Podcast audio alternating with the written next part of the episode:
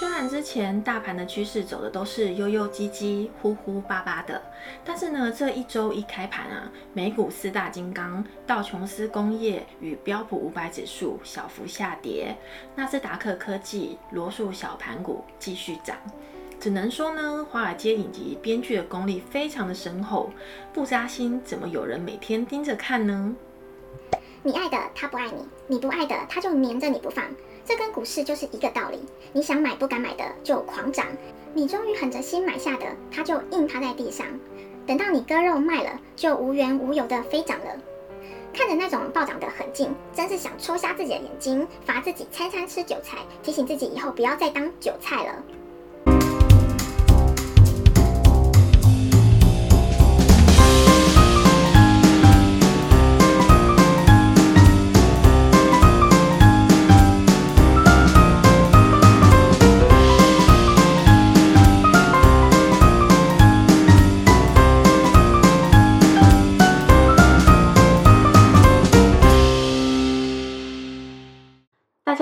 欢迎来到七二华尔街。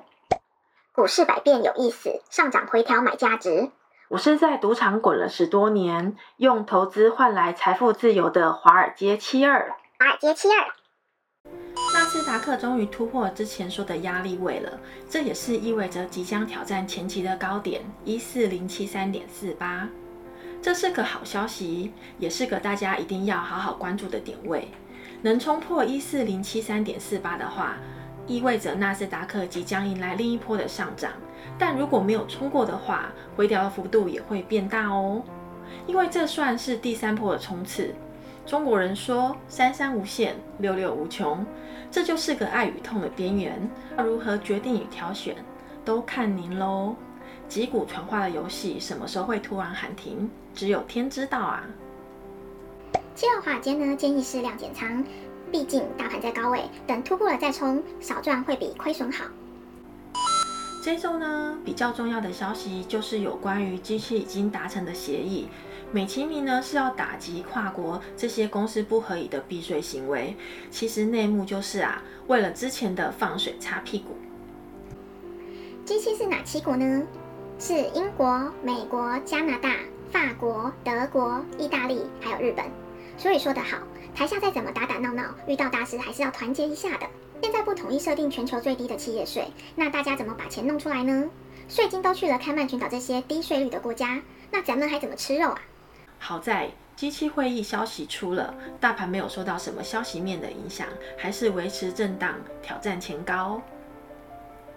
再来就等着我们视频已经多次提到的，关注缩减 QE 的时间表。是大约在六月十五号到六月十六号的美联储例行会议哦。反正目前大盘的走势啊，就是非常符合花街的游戏规则。新闻的消息面要怎么解读，全跟着大盘走。说的解释看起来很合理，其实根本就是没有道理。另一则消息是，拜登总统的基建工程，财务部长耶伦也跳出来发话助攻了。所以呢，基建板块方面呢，大家可以做重点关注。长期布局基建材料类龙头股是不错的方向哦。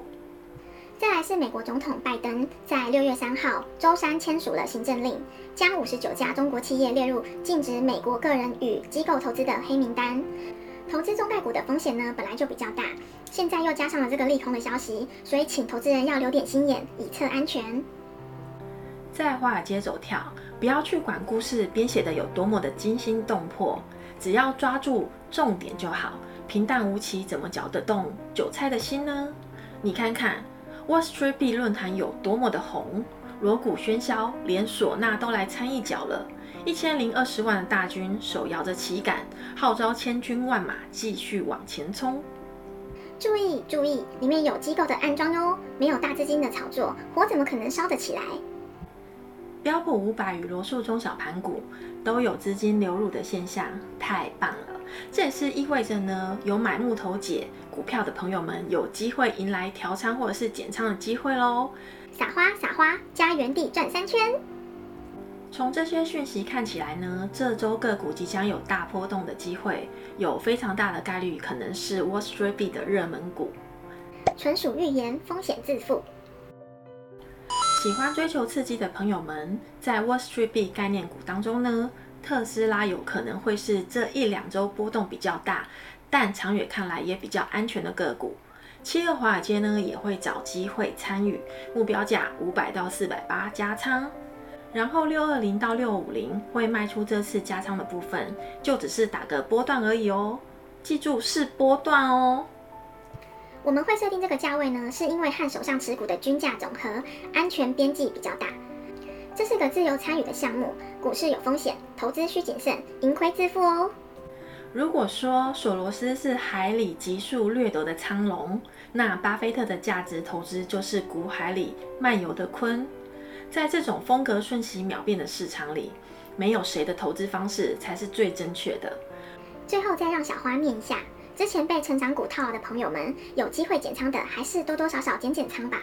股市在高位，心理的负担也会比较少，挪出资金，等待其他的机会啊。